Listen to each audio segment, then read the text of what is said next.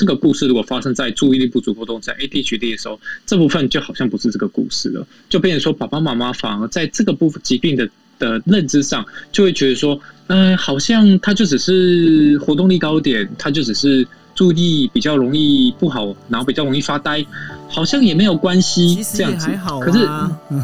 对，其实也没有关系，或者是甚至可能有些爸爸，我最常见的是爸爸妈妈会说，呃，医生没有这个，我我老师觉得有点，老师比较在意，我们家很开明，我们这个他那个成绩不好，我们我们，我们都没有逼他，对，我他成绩不好没有关系，他小一小二而已这样子。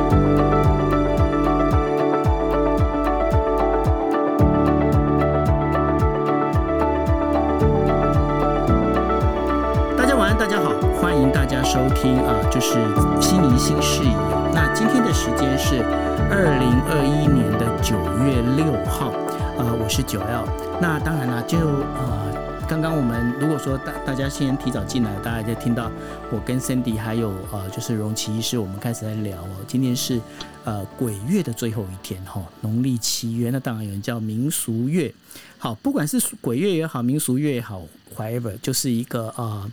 对，就是很多必须开始收心的时候了。为什么呢？因为呢，大概最近啊，我呃在前一阵子看到了一个笑话，算是笑话吗？还是算是有感而发哦？就是呃，有人在讲说九月一号的时候啊，就是呃校门里面呢，就是有一个伤心的灵魂，然后校门外面其实有两有一对开心的父母哦，那就是爸爸妈妈好不容易，你想想看哦，从五月十五号。开始呢，我们就整个就疫情开始呃升起来，然后小孩子呢就必须要在家里面。那当然呢，爸爸妈妈呢就必须等于说，有时候有些是一打二，有些一打三哦。那这样的一个整个样下来之后，会觉得说哇天哪，今年的暑假怎么那么长？好不容易熬到九月哈，那小孩子真的可以进到那个学校里面去。那当然喽，进到学校之后呢，开始过去。每一年每一年都会发生的事情就开始都出现了。什么样的事情呢？就是比方说，有一些小朋友啊，真的是非常非常好动哦。那然后我那天我还听到呃，心怡心理师跟我分享了一个有趣的一个事情哦，就是说有一个小朋友呢，他就很好动。那怎么好动呢？他就跟他们运动运动呃体育老师，什么运动老师？体育老师讲。就说，因为他们体育老师跟心理心理师一样，都姓曾哦。他说：“哈哈哈，你的曾是金针菇的曾吗？”然后体育老师就非常生气，他非常生气，就要把他扭到校长室哦。那当然，后来这件事情呢，就被呃，后来就呃，等于说有一个就是也是像小二的班长哦。那然后他的 EQ 就很高，他就说：“这样子啦，你们不要，你不要把他拉到那个校长室去，让这个小朋友跟你道歉就好了啊。”哦，那大概是用这样的方式。那有时候你就会发现一件事情。其实，在我们的求学过程里面呢，我们经常会有一些，就是说，有一些小朋友，你真的是在台语那时候叫什么？哦，立麦叫你 get，get get 就是那个在如果写成汉字叫作孽的孽哦，你不要那么孽了哈，戏孽的孽就是言字边戏孽的孽，立麦叫你 get 哈。那然后这个 get，那然后过去的话，我们就会把它统称，就是说这个可能就是小朋友比较活泼啦。那后来呢，开始等到就是呃这些，包括儿童心理学啊，包括这些教呃儿童就等于说幼儿教育啊这些出来之后，开始你就发现，哎，有人开始去分喽，分什么呃好动啦、过动啦，那搞得现在的爸爸妈妈就变得更难以，就是莫衷一是，不晓得说，哎呦天哪！到底什么是好动，什么是过动？那这件事情呢，我们今天呢，就是要请我们的荣奇医师哦，来跟我们大家，就是来做一个比较基础的一个介绍跟分析。那当，当然大家就会想说，诶，今天为什么？你们心仪新事宜里面的女神没有出现呢？因为女神今天哦要好好的休息一下，所以呢，我她就特地跟大家请假一天哦。那心仪在下个星期的时候还是会出现。那这一次的话，就是等于说是我还有 Cindy，还有就是荣奇医师，我们来为大家服务这个专栏哦。OK，好，那在我们准备专栏开始之前呢，我们先请 Cindy 来跟大家打声招呼。Hi Cindy。嗨，九六晚安，各位听众朋友，大家晚安，荣奇医师晚安，欢迎来到杂谈今夜一杯心怡新视野的房间。那我们今天很期待今天的内容，我们要聊聊所谓的好动还是过动。那我们就请荣奇医师登场哦。好哦，那我们对，我们就请荣奇，荣奇来跟大家打声招呼吧。好，九六 Cindy 以及各位观众，大家晚安。那我是呃荣奇。然后我现在目前是台大医院儿童心智科的主治医师。那今天跟大家讨论这个主题，有点像是我平常临临床上最常见的一个呃一个一个困扰，然后就说大家会带会带来看医生的一个困扰，所以很高兴有这个机会可以跟大家来分享。大家最最常遇到的困扰是什么？就是说搞不清楚自己家的小朋友到底好动还是过动。那这种分别的方式啊，就是说在临床上有没有一个比较可以知道标准？因为有时候那个我觉得。对不起哦，这台下如果有老师的话，我先说，我这没有要任何的针对性。现在大家好像都习惯要讲话之前先把这个 quote 先 quote 起来，免得等于说先免责宣言一下，对，对，对，免责宣言一下，免得到时候被被被整整个被炮轰炮到死这样。不过呢，不过真的真的，因为因为我发现现在好多好好多老师呢，我不太清楚他们到底知不知道。什么叫做好动？什么叫做过动哦？那这个好动跟过动，它本身有一个比较容易判别的标准吗？好，谢谢九六这样就是提到这个部分，因为这因为这部分其实。的确，在临床上常常会被大家所问到，而且大家也很好奇这件事情。因为我我们会说，我们都会觉得说，每个小朋友都有自己的个性啊。然后有些人就比较活泼开朗，有些人就是比较内向啊，比较呃，可能比较寡言一点这样子。哈，那那那那这部分我们总不能说哦，那像我，我就对我真要说，我我我。本来说就像我这样，后来发现一定会被呛，所以我就不敢说。没想到你自己先说了，没有，你是属于就是活泼好动那一种。对，好，没有，我寡言，我寡言。好好，那那所以，对对，那好，那那所以说，诶、欸，我想看哦，啊，对，好，就是说，所以就变成说，呃。但我们不是希望说哦，今天小朋友只要上课不乖，或者是在家里爱讲话，我们就说啊，你看你就是注意力不足过动。当然不是这样子。所以呃，在临床上，我们当然我们有一套的方式去评估说，这样的小就什么样的小朋友去符合，或者是呃这个注意力不足过动症的这个诊断，或者他就是有需要临床上的一些协助。哦，那呃，我们先说就是说。呃，我先先给大家一个想法，就是说，我们说注意力不足过动症，它是一个神经发展相关的一个疾病。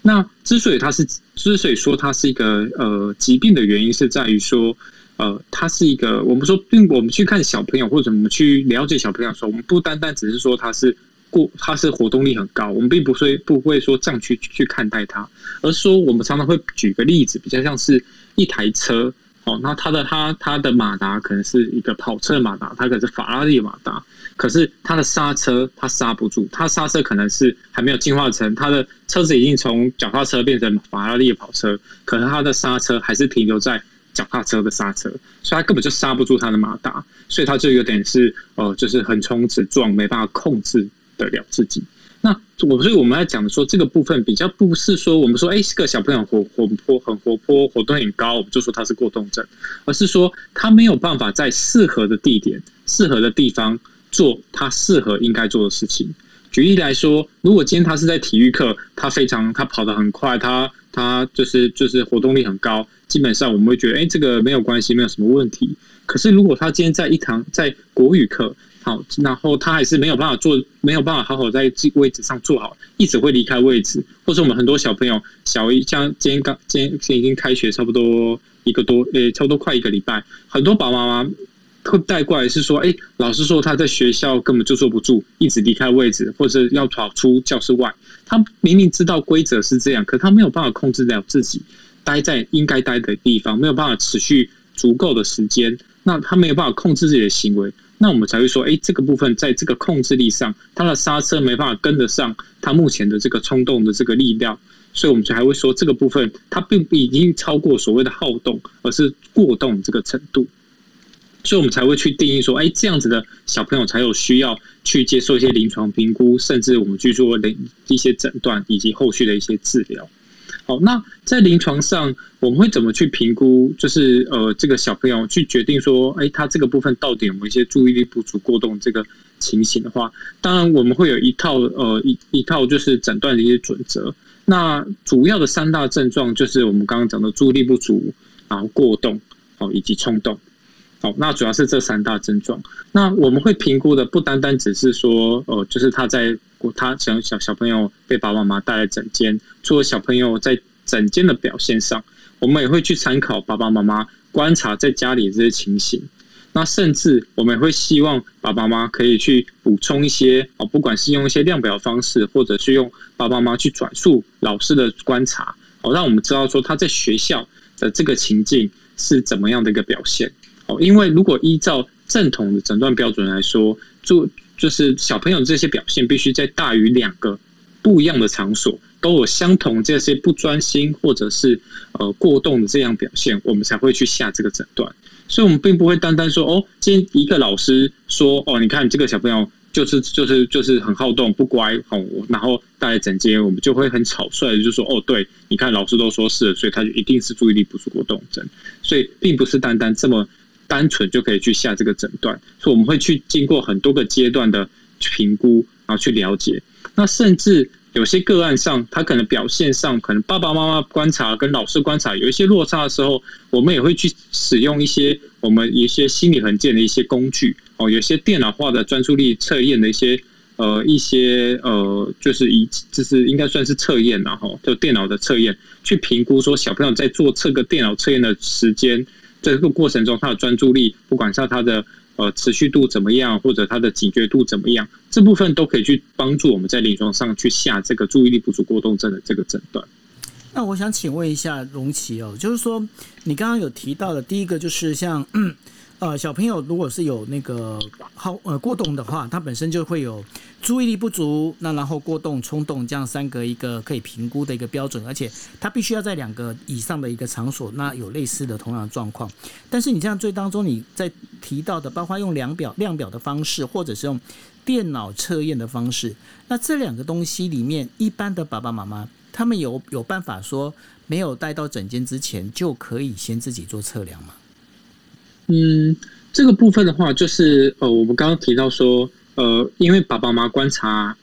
也是一个其中一个评估面向，所以的确在网络上，大家或许都可以找得到一些注关于注意力不足过动症相关的一些量表。那这个量表就会有一些是给爸爸妈妈问说，哎，他在家里的状况怎么样？那爸爸妈妈可以依照这些量表去做相关的填写。那然后他也会一些呃讲说，你大于九项大于六项，他们就觉得哦，这个部分或是九项大于几项，就会建议说，哎，你可能要再进一步带到诊间给医生做进一步的一些评估。所以这个部分是可以提供给爸爸妈妈做一些初步的对于这个小朋友状况的一些了解。但是我还是要强调是，在临床上的诊断里面，其实并不是单单只有靠哦，今天爸爸妈妈血量比较高，就是他就一定是，或者第一他就一定不是。我想并不是用这个部分去做单一的一个去评估这样子。这样听起来，我觉得呃，龙奇医生，你对于这个。要评估孩子他是过动这件事情，我发现你比一般就是呃我们在坊间看到的你更谨慎。你为什么会那么谨慎？你为什么那么就是说不太希望把过动这两个字放在这样的一个孩子身上？这当中是有一些考量吗？嗯，我我觉得，因为常常常我之前在嗯，我这样说好了，就是说我在带学弟妹的时候，我会问学弟妹说：你们觉得呃？今天家长哦，今天带小朋友来的这些家长需要花多少时间？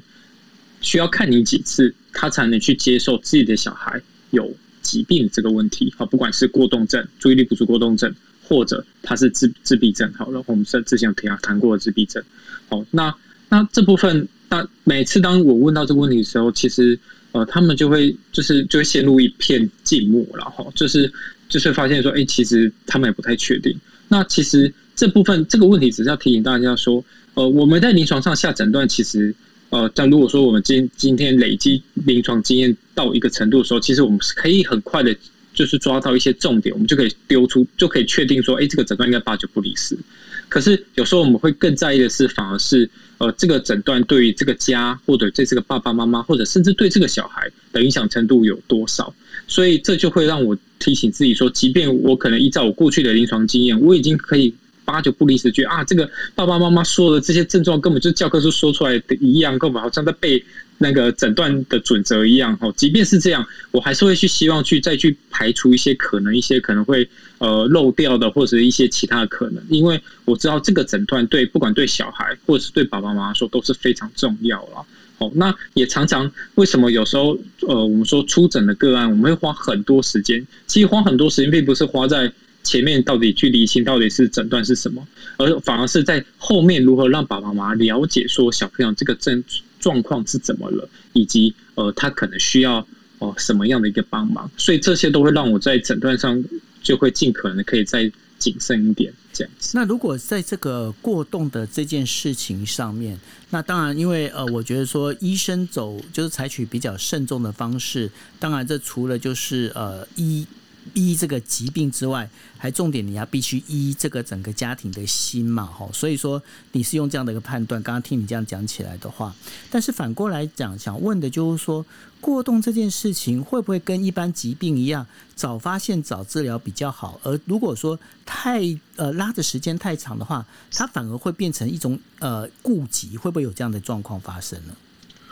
呃，对，就就要提到这个非常的。好哦，就是说，的确，我们会觉得说，不好，你可以告诉我，就这对。不过，不过，对这个就是不不不，就是我要强调这个是说，这个我们刚没有捋捋过。不过，这个真的是很重要的一个问题，就是说，这也是为什么我们在临床上其实会花很多时间跟爸爸妈妈说，呃，这个几诊断的个这重要性哦，因为的确。在我们就这样说好了，就是说，因为我刚刚讲到说，呃，注意力不足过动症就是我们俗称 ADHD 啦，吼，那这个部分它是一个神经发展的疾病。那我们可以回想一下，还有什么东西是神经发展疾病？哦，一个是我们说呃自闭症，哦，就是我们这过去节目上有谈到的。那其中一个是我们还没谈到的，也是神经发展疾病，叫做大家可能比较早、比较常听到，叫做发展相关的，哦，就是像发展迟缓。那如果我如果我们就说发展迟缓好了，如果是发展迟缓，我们每个人都会一想到发展迟缓就要说哦，那就赶快哦，就是个哪边慢，赶快去做治疗，赶快做疗愈，然后赶快让他追上，早期早期发现，早期治疗，对他后续的发展都会比较好。对，我们都有这样的想法。可是当这个东这个故事如果发生在注意力不足过动症 ADHD 的时候，这部分就好像不是这个故事了，就变成说爸爸妈妈反而在这个部分疾病的的认知上，就会觉得说。嗯、呃，好像他就只是活动力高点，他就只是注意力比较容易不好，然后比较容易发呆，好像也没有关系，这样子。还好啊、可是，对，其实也没有关系，或者是甚至可能有些宝宝，我最常见的是宝宝妈妈会说。呃，医生没有这个，我我老师觉得有点，老师比较在意。我们家很开明，我们这个他那个成绩不好，我们我们没有关系，我们都没有逼他。对，我他成绩不好没有关系，他小一、小二而已，这样子哦。对，而且我们家其实是有钱的，OK 的。对，所以所以，可是这这就变成说，嗯、呃，就是要谈到说，那如果好，我们说，如果说呃，今天。呃，在学龄或者甚至是有些是学龄前就被诊断是 ADHD 注意力不足过动症这些小朋友，如果我们就摆着，好，我们就好，我们就知道，我们就知道就好。然后我们没有特别去做一些介入处置，不管是在呃环境、行为，甚至是药物上的做一些处置，对于注意力不足过动的小朋友，到底会有什么样的差别？那其实，在国内外其实都有非常多研究在讨论这个问题。那我们就会发现说，如果这就是注意力不足过动症的这群孩童，哦，如果他没有接受到适合的治疗，哦，包含我们刚刚讲的，不管是行为啊、药物等等，那其实我们就发现说，他在不管在情绪相关，哦，就是不管是未来发展成焦虑症、忧郁症，哦，或者是一些行为的一些问题，这就就这些都会都会几率都会来起，比起有治疗的人。或者是没有注意力不足过动症来的更容易有这些呃，我们说在精神科相关的一些共病产生，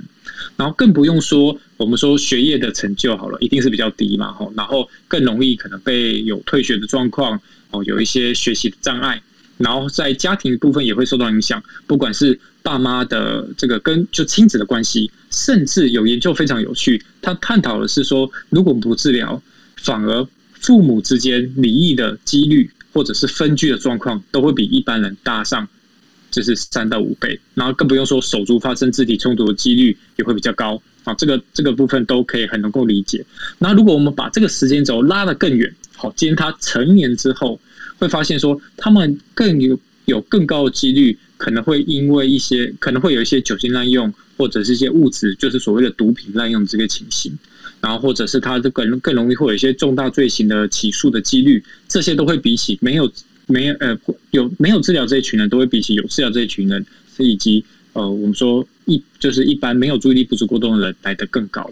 所以这些，所以这些都在提醒大家是说，呃，今天今今天注意力不足过动症不是单单只有讨论是，哎，他注意力不好，所以成绩不好，今天数学分可能没有八九十，可能是六七十，哦，所以没关系。哦，那其实并不是只是这样，不管是在除了学业成就之外，他在家庭的部分，在社会适应力部分，甚至在以后的工作的状况，其实都有非常多的一些呃困难存在。那更不用说，其实我常常跟爸爸妈妈讨论一件事情，是说，我们就只讨论。学业这这个部分好了，哦，刚刚爸爸跟很多爸爸会讲说，哎，其实没有关系，我们家很开明，他成绩不好，他可以去体育班啊，他可以去练他的意就是他喜欢的东西这样子，呃。呃，当然，这个是很好的一个一个一个想法，就是说，并不是单单我们用成绩去界定这个小朋友是优秀不优秀，这个是很好值得鼓励的。可是，常常我会跟爸妈讨论一件事情，是说，呃，那我们没有问过小朋友自己的想法是什么？小朋友如何去看待他自己成绩没有那么理想的这个状况？哦，我我跟大家分享一个例子哦，就是说，呃。呃，过去就是在诊间，就是有一位有一个小一个小朋友哈，那那呃，我们就先叫他浩浩好了哈。那基基本上就是他这个他在其实，在一两就等于是在前一段时间，就可能是他说两三个月前就已经被确诊是注意力不足过动症。然后那因为爸爸妈妈觉得说，哎，这个没有关系，那所以我们目当下就是主要是以临床追踪，然后是关心他整个后续的这个状况为主。那在某一次后续的回诊的时候。呃，就是因为我就当然会关心说，哎，在学校上，不管在学业上表现如何啊，或者是跟同学相处如何，状况如何啊，老师怎么说啊，等等这些例行的关心跟了解。那这时候我就有问他说，哎，就是我听到爸爸妈妈说，哎，这次期中考考试成绩大概怎样？那我就问问浩浩说，哎，你觉得这个这个这个考最近这一次考试啊，你你觉得你自己觉得你考得怎么样？哦，他就说，我觉得我考得不好。哦，那我说你自己觉得哦，不是爸爸妈妈觉得哦，但是对哦，我自己觉得很烂哦。那我就问他说，那你觉得为什么会很烂呢？他就说，嗯，应该是我很笨吧。所以说，导师问我很多事情我都不会，然后功课写很久，哦，考试呃就是也不太会这样。那那这部分其实就会，那我就当下当这浩浩讲这个话之后，就会发现他的爸爸妈妈在旁边其实蛮惊讶的。因为他本来以为这个他的小孩子就是啊很天真活泼啊，他们就是耍耍啦，没有关系啦哦，这个也不太在意成绩啦，所以没关系啦哦，所以这个都还好这样子。你平常没听他在讲，可是其实常常呃，其实在这个其实应该是说在，尤其在台湾的这个教育体制之下，有时候其实小朋友自己都会知道自己成绩的状况怎么样，然后他们其实有时候会比我们想象中的。会去在意这个东西哦，因为其实我们我们讲的很，我们想象一下，如果我们是在班上，然后今天成绩考卷发下来，即便现在已经其实不像我们小时候会去排名，然后或者是会会就是等于是公布全班成绩，并并比比较不会了哦。那但是其实小朋友也会去看一下隔壁邻居考得怎么样嘛哈，或者是老师也会去讲一下，哎，班上有几个九十分以上，几个八十分以上，其实他们或多或少都会知道自己的成绩是在哪一个。程度，那这个部分，那我们就会想说，哎，如果我们今天拿到每次拿到隔壁的就是八九十，好，然后我们每次拿到是六七十，那我们当然会慢慢久了，就会去想说，哎，到底怎么会发生这样？为什么今天隔壁同学说他念他他没什么念啊？为什么我我今天我我昨昨天还还念比较久啊？怎么成绩还变这样？那反而比较在意的是说，那他怎么去想这个事情？那他会不会用错误的方式去解读说，哦？对，我就像刚刚浩浩讲的，我我就是笨，我就原来我原来我就是个笨蛋，原来我就是个就是不厉害的人，哦，所以所以我就是考，所以我才会这样子，呃，第一我有练，可是就做的不好，然后所以不称赞我，都称赞别人之类的。而所以反而是这个部分。对我我这样想起来，今天听你这样讲浩浩这件事情的话，那这样听起来变浩浩他就开始。自我否定，因为我觉得他现在对，就你刚刚在形容里面啊，龙奇刚刚在形容里面就发现，哦对自己有很多的负面的这些形容词，因为我很笨啊，我不好啊，这些东西，这样其实会影响到未来人格的发展诶、没错，没错，因为这个阶段就正是他去形塑他怎么去自我认知的阶段，然后他的自信心也是这个部分去从这个经验。我常常跟爸爸妈妈说，因为爸爸妈妈会提到说啊，这个小孩，我这个小孩就是他没有信自信啊，我就说你要有自信一点啊，这样子哦。那我常会说，小朋友自信心怎么来，并不是我们说，哎，你要有自信，他就蹦就跑出来这样，不会，他们的自信心是从经验来的。今天如果一个小朋友他。一天不碰到十件事情，九件都跟的人，九件事情都说他很棒，你超厉害的。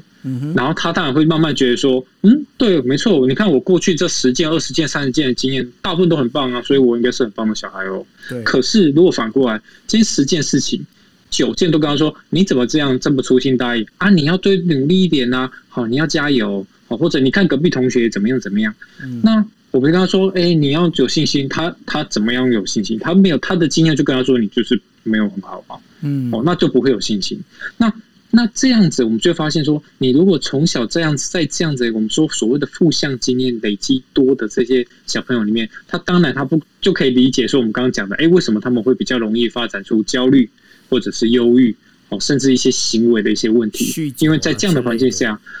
对，因为他当然他的他的整个人格的稳定度就不会那么的好啊。嗯，对，的确。那如果是这样子的话，那好啊。那如果说我就要让浩浩变得更聪明，那是不是我就直接可以让他吃聪明药？那这样的话，他会不会就诶好棒哦，成绩就立刻变好，然后他人格就开始往正向的地方去发展了嘞？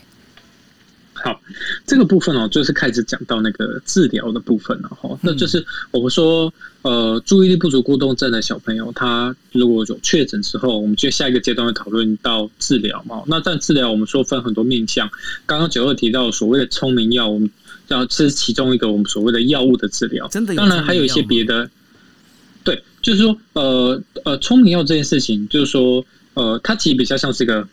呃，我们说的俗称呐、啊，并不会说真的有个药物可以去去改善你的，或者说去调整你的聪明才智这样。其实，呃，至少目前可能我还不知道有这个药物这样子哦。等于小叮当出来，所以说，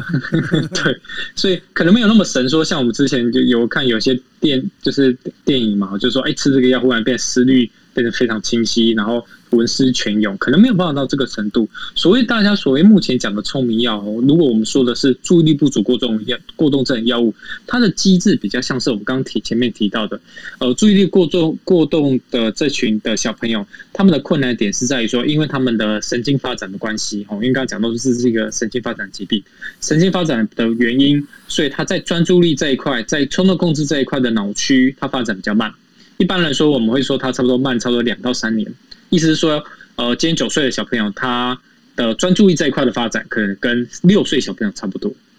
好，那这个所谓的发展比较慢，就会影响到我们所谓的脑中的一些负责专注力的这个激素是来的比较不足。那这个部分，这个激素在那，所以药物的帮忙就去去调节这个激素部分，甚至去补充这个激素部分，让它的浓度可以到达它这个年纪应该要的浓度。让他可以去有这个专注的这个能力，所以意思是说，今天这个所谓的聪明药，或者说我们讲的更精确一点，应该说的是注意力不足过动症这些药物的目标是调整脑部的这个神经传导物质，让它恢复，哦，让它有拥有这个专注力或者是自己控制的这个能力。所以比较像是回到我们刚刚那个车子这个比喻，就是说今天这个马达马这个马达还是一样厉害，可是今天这个刹车我把它修好了，哦，或者是说你可以说原本刹车油不够了，说我们现在补好把它补好刹车油，让它把它让它刹得住，所以让他拥有这个专注的能力。所以换句话说，如果今天这个小朋友今天他本来是诶上课只能专注五分钟，接下来就开始放空发呆哦，或者是看窗外哦，那那那如果是这样的状况之下。在药物的帮忙之下，它可以帮助他去延长他的专注力时间。它可以或许可以让他专注二十分钟，或者甚至可以一节课的时间，让他可以持续有这个专注的能力。但是问题来了，这个药物是帮助他有这个能力，但是他要不要做，那就涉及到动机的问题。哦，举例来说，有有一个爸爸妈妈，他他他他很有趣，他就跟我说：“哦，这个他吃完药以后啊。”这个他就应该明明应该做作业，结果他就给我可以去玩电动，然后还跟还跟爸爸妈妈说，哦，我这个电动忽然变成就可以上金牌这样子，我本来打不赢，然后换一个打赢这样，哦，就是就是 就说那个东西，药物的帮忙是去增加他的专注的能力，我们讲的是能力，但是他要不要做，会不会有想不想做，哦，他要不要把这个专注的能力用在考试上，用在写作业上？对对对，这个就是另外一件故事。啊，不过所以这就是说，哎，这个所以常常爸爸妈妈很多问说，好恐怖，哦这个药感觉好像吃了以后，好像就变了一个人，好像人格被控制啦，哦什么之类，就不是，就是就可以从这个例子，大家可以知道说，根本就不是这样，因为它是帮助去修复他的能力，可是他其实重点，他们动机还是回到我们刚刚可能是平常的亲子教养或者一些呃。怎么去诱发他动机的这个部分？那个又是另外另外一个 part 哈，那个就不会是就是你没错没错，就是专注对对对对对嘛对。OK，好，那那个身体要专要专注什么，就是另外一件事情。是啊，对。那身体好像有什么事情要来专那个聪明药的部分，你是要问的？对我没有什么事情要来做什么事情哦，但是我这边想要请教一下，就是。对，因为是你说的，我也在参透，说是我刚没有听听听错还是什么？好，请说。我我刚刚只是附送九友说的事情，就是我们我们刚刚就是那个荣其是讲到聪明药，然后我们讲到就是小朋友在发展的过程当中，然后会有家长遇到，就是说，哎，他不用啊，他就是这样子让他自由的发展。可是我其实身边也有很多，就是对于哎小朋友就是要用药物来治疗这件事情，其实是蛮排斥的。因为他们可能不知道有没有就是去收集过一些资料，但是就会觉得说这是他的一个成长过程，那可能他是有这个过动的倾向。那那如果说是这样子，嗯，是不是父母同时也应该要有一些专业的一些嗯资讯的来源，会让这整件事情更圆满？那如果是这样子的话，我我们可以怎么样去去协助？就是说。在比如说我担任家教的过程当中，那有遇到这样的一个类似的案子的情况的话，我们可能怎么样去提醒这个家长，然后可以帮助改善这样一个状况呢？东京是在东京是在下雨着，为什么？没有啊，我只是用耳机而已。哦，你的雨声非常的大。嗯，好，那龙崎医生麻烦你。好，对，呃，这个部分哦，就是但我要先称赞一下，这个问题非常的好，否则到时候 陈迪会说你怎么都没有称赞。就变变成变成是口头禅，不过不不过我要说，没有了没有，这个开玩笑，这个真的是很重要的问题。而已 OK，好，我要说的是，呃，我们说任何事情，就是说我们跟小朋友的任何的互动啊，或者是我们大家在讲所谓的教养，好，或者是在讲到后续，不管是疾病或者一些困难的介入的时候，我们讲的第一件事情一定是先从了解，光了解这件事情。就有非常大的一个帮忙，那所以说，我觉得先可以先从我，我常常跟爸爸妈妈说，如果当他们都还不是很确定小朋友发生什么事情，或者是对于药物啊，或者都对于后续治疗都很担心的时候，我我觉得我会都会鼓励爸爸妈妈说，我们先先先不用想到那么远，我们先去了解这个疾病或者这个状态是怎么了。好，那我们先从了解开始，然后然后包含。后续诊，包含了解他的诊断，包含了解他可能会先出现症状，或者是他可能会碰到的困难。然后在讲诊，在治疗这部分，我们可能或许可以先开放，先让自己知道说这个药物到底在干嘛。好，那是不是真的有我们所担心的那些？呃，可能不管是从网络上，可能呃资讯不是那么完成完全，或者甚至资讯不是那么正确的这这这个部分，到底是不是真如同上面所写的？来开始去做一些了解，好，那所以我会都会比较鼓励爸妈先从开放的这个角度先去做讨论，好，那最后要不要使用药物这个部分，我们都可以再谈，这个都没有关系，哦，那有时候的确我们需要一些多一点的时间，不管是自己准备好，或者是小朋友需要一些时间准备好，或者我们可能希望可以再多观察久一点，我觉得这个都没有关系，哦，那也不用当。刚刚讲的，呃，好像着急治疗要就要抢时间等等这些，呃，当然这是最理想状况。不过，呃，说实在，因为我们知道小朋友长大时间这么长，十八年的这个时间，哦，二十年这个时间，哦，才会到到长到成熟嘛。所以你多观察个几个月的时间，几个礼拜的时间，我我觉得这部分先不用那么紧张。我们先可以，我们可以多给自己多一点时间去思考这个事情，然后多多收集一点资料，不用那么快把那个资料来源就把它封锁住，就说哦好，那我就决定我不要吃药，我我这个都我一定不会给小朋友怎么样怎么样之类。我觉得这个倒招招先不用那么急。那对于药物部分，的还是还是要跟呃，就是医师这一边做一个比较好的配合，那才是重点，对不对？对。可是其实很多爸爸妈妈在一开始要来看医师这一关，其实就必须要呃，就是要要对要努力一下下。那那这部分我我觉得，所以才我才会长期在整间都会让爸爸妈妈只要有来，我都觉得他们真的是超棒的，就是很厉害。因为呃，说实在，今天如果是我自己的小孩。呃，今天碰到这些状况，我光可能早疗，我自己都会觉得啊，那这个说不定再等个一个月的时间，说不定他就追上啦。对，那就没事啦。吼、嗯，这个是所有爸爸妈妈都会有的想法，这个都没有关系，所以我才会觉得，只要有来愿意看诊的爸妈，都已经是非常厉害的。吼，就是他这一关都已经突破了一个很大的一步。这样子，龙奇，那我想请教，他爸爸妈妈愿意，那也是。那我想请教，如果如果是这样，对不起，打你个岔，就是说，如果说是这样子的话，我今天我其实有担心，我就直接带来整间会比较好吗？还是就是这个当中就是怎么讲？因为现在听起来好像那个拿捏的那个那个角，那个等于说分寸好像很难拿捏到一个准确。那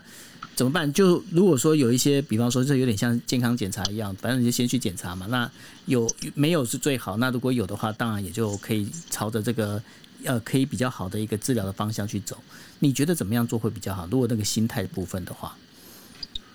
嗯，我会觉得说，当爸爸妈妈有这样子的一个纠结产生的时候，嗯，呃。呃，就是我我觉得，因为当我们自己大人有这样子的一个困扰的时候，其实其实那除了会造成我们自己的压力之外，其实小朋友都会感受到啦。嗯，好，那那所以我觉得这部分会影响到亲子之间的个互动，或者是呃，我们说在在教养小朋友的部分的一些能力。所以我，我我其实会觉得说，当真的我们有这样的困扰的时候，当然可以先去跟周遭的朋友，或者是是我会鼓励可以跟老师分享，交换一下意见。看一下老师是不是有相同的一些担心或者是一些疑惑。好，那如果说，哎，老师也觉得说，哎，那好像也有一些些这样的一些情形。如果以注意力不足过动来说，就是，哎，老师也觉得，嗯，对，的确上课容易，好像容易放空，容易发呆。哦，然后，诶，甚至说他这个冲动控制比较比较难控制，哈，很容易在上课就容易打岔啦，容易抢答啦。哦，甚至有些更明显的小朋友，他可能容易。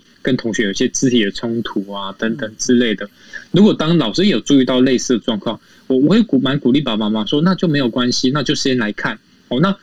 也不用担心说来看就一定呃老那医生就会给他贴一个标签说就认证说哦你就是。我觉得反而是有些时候是我们在临床上其实很多都都不一定是然啊。那这部分就会说，哎，那其实不用担心，然后我们就是在观察或者是后续。可能有碰到什么状况再回来等等之类就好了，这样子。那这样子也可以让爸爸妈妈觉得，哎，可以比较有个明确的方向，不用自己哦东猜猜西猜猜，这样其实也是很辛苦。对、啊，要不然的话，这感觉就是爸爸妈妈这样子，好像就为了小朋友也是这个伤透脑筋哦，好像也不是很好。但是我们再把它拉回到聪明药这件事情上，那如果说这些药物治疗的部分呢、会不会有一些？如果说等于说用呃，等于说。长期服用的话，它它会有长期服用的状况吗？如果会有的话，它会不会最后有一个药物上瘾的这样的一个问题发生呢？好，这部分的的确也是爸爸妈妈常问的一个问题。然后，那这也是很多呃，我们说网络上的一些。呃，谣言会传的一些最最典型的一个错误的讲法，就是说，对这个药物会上瘾，他吃了以后就要吃一辈子啊，等等之类。嗯，那这部分绝对是错误的，然后，因为我们常常说，其实我我当然这个药物要怎么使用哦，是要使用长期，还是只是在某些时特定时刻使用？我觉得这部分依照每个小朋友的状况不同，都需要跟医生做一些讨论。可是我们如果说以大原则来说，的确。就是说，在幼在儿童时期有开，就是有确诊注意力不足过动症，然后有服用药物这群人，其实，在很大一部分的个案，其在十八岁以后，其实都可以不用持续在服用药物。好，那这部分的原因就是，呃，一部分是因为他随着这个年纪的增长，他大脑慢慢越来越成熟，他那个专注力或者是冲动控制这个部分的困扰慢慢的减少，所以药物所需要的帮忙也降低。哦，所以这部分其实绝对是有可能在出在长成年的过，就是应该说也不一定要一定要到十八岁以后，有些是在长大过程中，就药物的的这个角色帮助的角色是慢慢降低，甚至就不用使用。因为这是就你刚刚有提到，这是属于神经发展上的一个疾病，所以说除了这药物只是让它能够把这个速度跟一般人能够到一个。并肩的一个就是一样的一个速度的状况之下，所以说等到他真的是成人成人之后，这个不服用，其实他还是可以按照原来的方式去走，对吧？嗯，因为你我们可以想着说，今天如果说我们到成年人的专注力是一百分好了，是那假设说今天注意力不足过重的个案，他在成年之后，他可能分数还是低一点点，可能是九十分，可能是八十分，可是我们说八十分跟一百分差距就不会那么多。可是如果是在小时候，十分跟呃，就是说十分跟一分，可能那个差距就很大，所以那个部分那个差别主要是这个这样的一个这个部分，而且在成年之后，其实小很多个案其实他会自己发展一些方式、行为方式或是生活方式，可以去改善这些他容易忘东忘西的这些状况。哦，所以的确有很大一群人，其实在成年之后，甚至在成年之前，药物上的角色就。几乎没有，甚至是不用使用。那我们接下来就要讲一下那个所谓的成瘾这件事情。对，呃，因为在台湾使用的药物哈，因为的确在国外，应该说注意力不足过动症的药物里面有非常多种。那在台湾进的这两种唯唯二的两种类型的药物，其实它在在成瘾性上是非常非常非常非常低。如果说你是在呃，就是在正确的浓度之下，几乎几乎是没有啊。那反而是有一个很很有趣的数据可以提供给大家参考，是说，反而是没有经过好好治疗的注意力不足过动症的个案，他在成长大之后，哦，或者在青少年这个时期时期开始，他就是如果大家刚刚还记得，刚刚其实我有快速讲过，就是说，他发展成为我们所谓的酒瘾，哦，就酒精成瘾，或者是。呃，物质滥用就是所谓毒品成瘾这个部分的几率反而是更高。嗯，那为什么？大家可以可以简单的想就知道说，因为对于他们没有治疗的这群个案来说，他们的冲动性很高嘛。嗯，然后他们这个人生的挫折也很多嘛。对，哦，所以他们会更倾向使用这些。所谓的呃慰藉哦，这些不正确的一些慰藉方式，不管是喝酒啊，嗯。哦一一就一醉解千愁啊，哦或者是用一些毒品去追求刺激呀，哦这些部分去去在我们临床上我们说 self medication 哦，就是自我好像自我疗愈的感觉，可这个是个错误的方式，所以他们的这个成瘾的几率反而是更高的哦，所以并绝对不是如同就是网络上乱写的说哦，这个药物是成瘾的药，所以吃你给小朋友吃。就等于是未读，绝对不是这样子。嗯，对。哎、欸，那我我刚刚就想到了，我以因为我自己小学啊，我小学有转过三次学，因为我爸爸在等于说会四处搬家这样。那然后呢，我我转过三次学，然后我自己是这样子哦，就是说，因为呃有一段时间我忘了到底是中年级还是低年级，我忘了。反正呢，就是呃我我有一段时间是。我很希望，因为我就刚到一个新环境，然后我就很希望老师呢能够注意到我，所以呢，那时候老师讲话，他讲说，比方说，来老师在讲一个问题，就是说，呃，这个中华民国的国父，然后我就啪就举手，就说，哦，孙中山，然后假假设是这样子，那然后呢，就有时候我最近我整个回想起来，我那时候好像蛮容易打断老师的上课，那我在这样的表现里面，那到底是属于过动还是属于好动？嗯嗯，这个部分哦，就是说，就是这就是为什么我会说，呃，刚就是说，呃，我们不会单单只用量表部分就去做诊断的这个部分，嗯。哦，因为如果说我们只我们看量表的话，绝对有一题叫做说，哦，上课容易抢答，嗯，好，然后或者说还没有听别人讲完就回答，对，哦，这个部分。哦，那或者是上课容易插嘴，或者呃不不不只是上课，可能讲别人讲话容易插嘴等等之类的。嗯，那这时候其实我们要去厘清的是，我们就要回到说，注意力不足过动症，它是一个我们所谓的冲动控制的困难嘛。嗯，所以说它它那个架构应该是在于说，嗯，我知道在这在这个情境下，我要等，像你刚刚举的那个例子是，哎，我知道这个问答的这个状况之下。我我这个我要等待，我要等到老师说可以回答的时候才可以回答。嗯，然后呃，我我我也就是可，然后我我也没我也没有其他因，就是原因要让我一直去抢答的一些原因。哦我不是刻意的，好，我只是单纯说我知道这样，可是我也想要这样，可是我控制不了，我还是手就出去了，或者是我我我我我就我就抢答了，然后后来抢到之后才开始后悔说啊啊对哦。这个好像不能这样子，等等之类的。哦，我举一个更明显的例子，就是说很多那种我们说注意力不足过动的小朋友，他们这跟同学冲突往往都是什么？哦，今天你事后问他，他就说：“哦，我知道，就是这个，他他就是我要忍耐，我不可以说我生气，我就去打他。可是我我就是就是我就是当下没想那么多，手就出去了。然后他他然后一出去的时候就开始后悔说啊，糟了。”就是妈妈说不能在 在学校欺负同学，对，哦，我手已经出去了，这样子哈。嗯、那那我们说这个这个情境就很明显的是，哦，我知道这个应该是这样，然后我也想控制，可是我控制不了，那就是冲动控制，就是我们说比较典型的是注意力不足过动症小朋友的这个表现。可是如果今天故事回来，如果像九月的那个状况是，哎、欸。我我我是有目的的哦，我是我知道对这个规则是这样，可是我就是想要用这个方式让大家注意到我啊，或者让老师多给我一点关爱的眼神哦，甚至或者是回到刚刚那个打架的的这个例子是，有些小朋友就是对我就是看 A 同学不爽，我就是想打他，那这个部分跟注意力不足过动症的这个冲动控制不好就很有很明显的这个不同嘛，对，因为他是还是那个比较是动机式的，我有这个意图去做这个事情。哦，所以就比较不是跟所谓的呃过动有关这样子。那一般来说啊，有一些等于说比较老式的家长，他们就讲说啊，没关系啦，反正吼这个那个太过动的话，可能就吃脑补脑，吃行补行啊，吼，用这样方式就用吃来补，你觉得这个方式这是对的吗？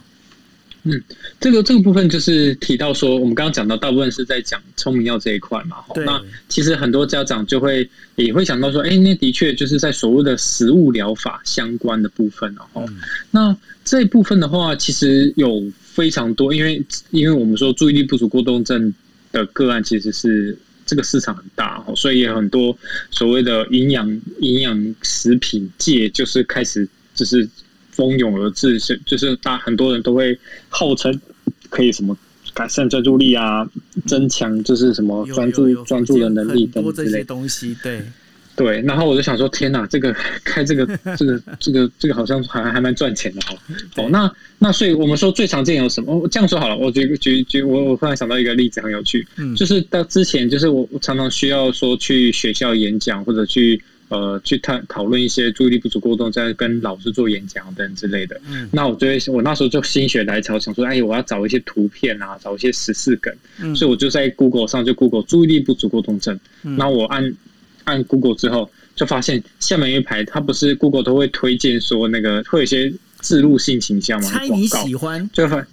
对对之类的，那下面就会出现一排。全部都是这所谓的营养食品哦，就是什么？呃，什么维维维维他命什么东西啊？哈，然后什么锌？对啊，然后然后锌补锌啊，或者说什么鱼油啦，哈，鱼油是最近最夯的，然后甚至呃什么无麸质饮食啊，哦，这些哇，就是你你真的是刷新三观，就是本想说哇，天啊，我实在是太嫩了，原来。这些东西都有，都都可以，都可以帮助专注力这样子。嗯，那可是我们回归实证的这个部分哦，因为我们说任何的这个治治疗，我们都还是有必须有实证医学的基础。对，目前实证医学里面呢、啊，呃，老实说，呃，的确并没有说什么样的所谓的食物或者是营养品的补充，可以直接去改善专注力或者是冲动控制的这一件事情，对吗？其实其实是并没有的。嗯哼，那，嗯、呃。对，那当然，当然，这部分要先跟爸爸妈妈说是，呃，当我们说并没有，不代表说它不是，只能说目前的证据力没有那么高，所以说一定有。好，那意思是说，呃，可能有可能假，假如说我们以最近最夯的鱼油来说好了，的确有很多越来越多文献会支持说鱼油可能有些帮忙，可是也有很多文献说，哎，鱼油好像没差。那我们后来就发现，哦，那可能是不同类型的鱼油的比例啊，或者是不同类型小朋友的这个本身体内的鱼油的浓度的的的不不是鱼油啦，体内那个不饱和的那个 呃体内的脂肪酸的浓度的这个比例的这个差别，这部分我们都还不太确定，对对之类的，好像 D D D H A 啊等等之类的比例，好 E P A 啊等等之类这些的比例可能是不一定，所以我们不确定什么样的小朋友。补充会有效果，所以一做就是如果我们都不知道，全部全部把它丢下去吃，可能看出来最后结果就没差这样子。所以这常所以整间常常会宝宝问到这个问题，我就会跟宝宝我的回答就会比较像是说，嗯，目前证据就不够嘛。吼，那当然，如果爸爸妈妈的经济许可、时间许可，哦，那在你能力范围之内，你可以试试看，因为毕竟这个东西还是在我们国家法律上就是一些食品嘛，哦，营养品的这个角色本来就是可以自己买的。哦，那你可以试试看。可是我会建议说，如果你试了三个月的时间左右哈，顶多啦，不要不不是说一定要试到三个月，顶多三个月时间，如果真没什么差别，就不要再花钱了哦，因为那个都很贵哦，比起你来看一次门诊都还要贵很多哈，所以不用说这个自己 爸爸妈妈有有些爸爸很可怜啊，就自己省吃俭用，那个包包都舍不得买哦，都破破掉，然后结果帮帮小朋友那一哭一打一来整天一拖拉库打开，天呐，这个门就是就是就是就看这个门是 Google Google 好东西都都在这这这这个桌子上面这样子哦，所以我觉得是不需要的哦，但可以试试看哦，只是说。呃，就是如果就是试了一段时间没有什么差别，那就不用了哦，就代表说，嗯，真的对于我们的小朋友来说没有那么大的差别，这样子。是，所以说不一定就是那个食补不一定有用了。那因为呢，这种东西其实就是一样嘛，营养食品嘛，营养食品所谓的营养食品其实就是加。就吃了不会出事了。简单讲是这样，就是说，如果当然这是必须要经过 FDA，就是呃，包括就是呃，等于说我们的那个整个就是卫生卫生监管部门、药物监管部门整个有看过之后，哦那你不要自己去买一些呃私假伪劣伪劣的药哦，那这个是不行的哦。先讲对。那然后那个 Sandy，你要问什么问题？Hello，Sandy，Sandy 不见了。好。那因为鬼门关了，所以 他就 OK。对啊，没有，不要不要乱讲。他虽然到时候听到，没关系，因为他刚才讲说他有有问题想要问荣奇。有啊，哎，可是我突然你不要突然冒出来吓死人了。不是，我刚刚突然讲很多话，然后他发现我到了第其他的空间去，我就有点害怕。地狱，嗯。你看，你每次都公然侮辱，可以可以你看荣奇医师，我心灵受伤了。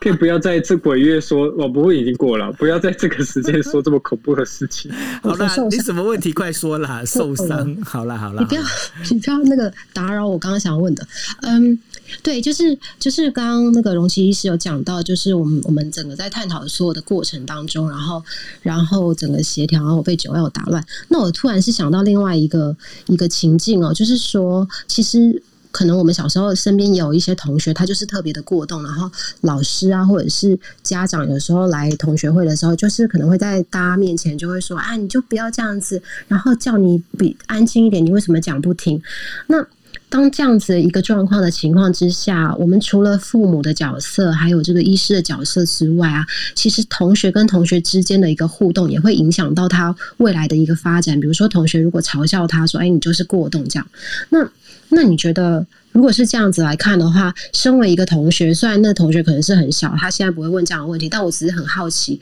他们可以用什么样的一个心态跟态度去去面对这样的一个同学的存在？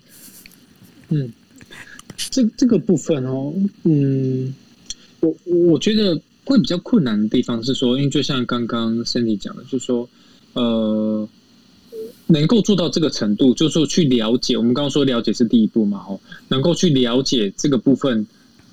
可能小朋友可能都要到国中以上的认知的能力，才有办法去想到这么多。嗯，那。那那的确，如可是如果你说那国小国小的确会出现这个状况，就是有些小朋友像我很多曾经小朋友真的很可怜，就是你问他说，哎，你有没有朋友？他他他是一个注意力不足过动的小朋友，哦，那你有没有朋友？他说，哦有，在学期初的时候，你问他说有没有好朋友？他说有好，然后我说有几个，好多个，十个好朋友。然后你到学期中你再问他一次，说，哎，你有你有没有好朋友啊？他说，呃，没有了，班上同学都不跟我玩。哦，那那其实理由很简单，就是因为他太嗨了嘛，吼。然后很容易用一些比较不适切的方式，或者是用冲动方式跟小跟小朋友做互动，所以那个小那个好朋友就变成有点等比级数的山崩似的一直往下掉，这样啊，明明没妈爸妈妈就说的非常贴切，就是每次只要换一个新环境，哇，他一定是前面就是就会哦，非常的好像是小孩子王一样哦，就是可以认识好多好朋友，然后呼呼朋一半这样。可是久了以后，这些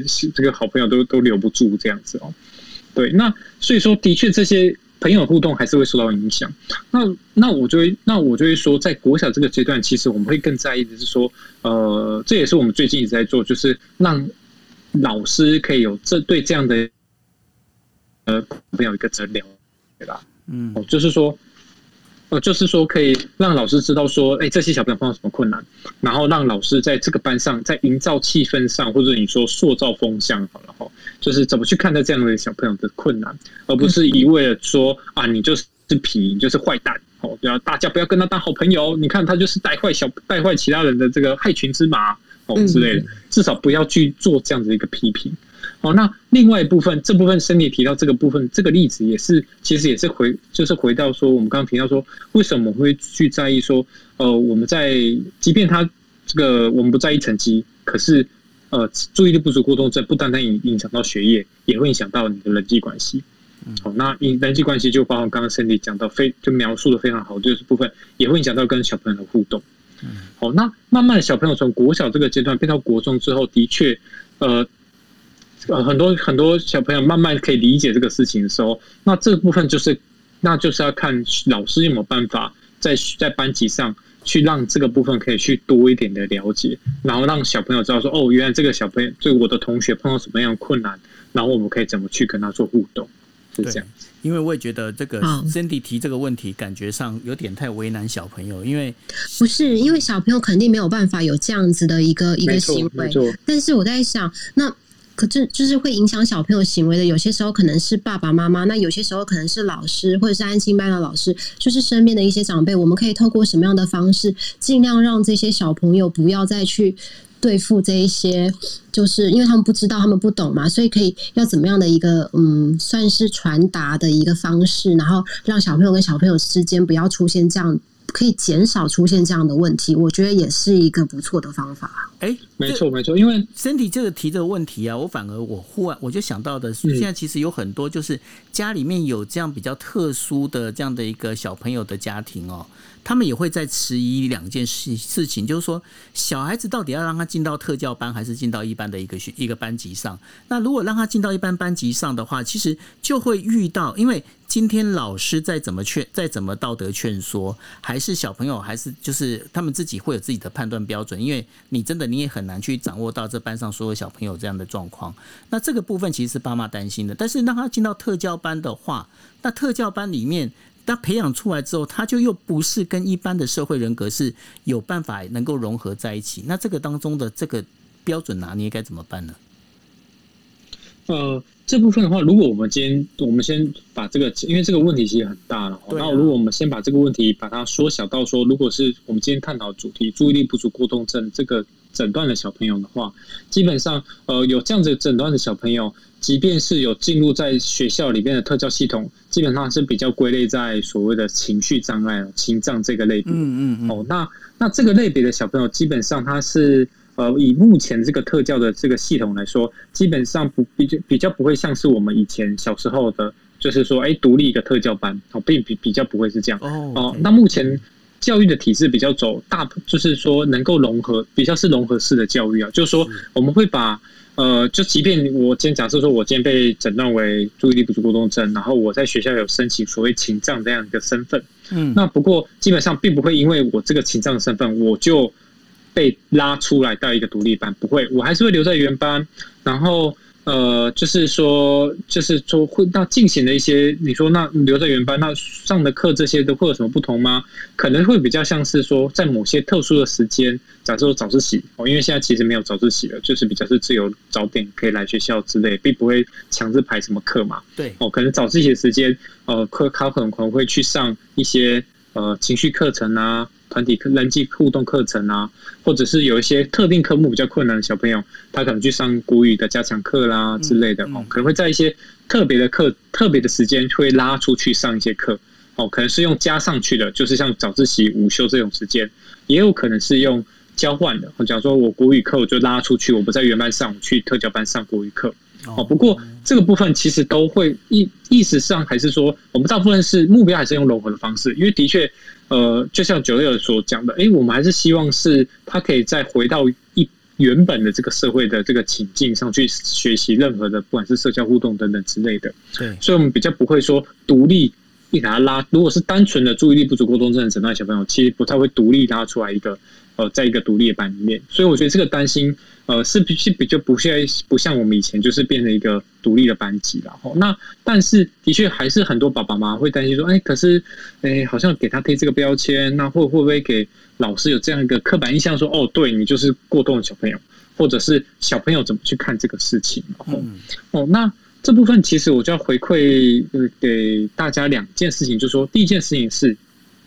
我们有时候那个标签哦，并不是我们自己贴，我不是我们哦，因为他有这个所谓的特殊生的身份被贴上去了。有时候还是回到小朋友自己的表现呢。好，举例来说，今天假设一个过动的小朋友哦，在上课很容易就是会出错，哦，所谓出错就是不就是可能会离开位置没坐不住嘛，哦，或者是容易抢答，下课容易跟同学因为冲动控制比较差，容易同学跟同学有冲突。即便我们都不给他任何的，就是这样的身份，好，那难道同学就不是就不会发现说，哇，这个小朋友怎么那么凶，哦，怎么这么可可怕，或是老师就不会发现说，哎，你怎么这个同学很困扰？哦，还是会发现，甚至他们对于他的行为的解读，会觉得说，哦，你看你就是故意的，你就是在我的课才这样，哦，那或者说你就是喜欢调皮做调皮捣蛋，你明明就可以，可是你做，可是你不想做，你好坏，可是这就是不对了嘛，好，因为我们刚刚提到说，注意力不足过动的小朋友，他不是不要，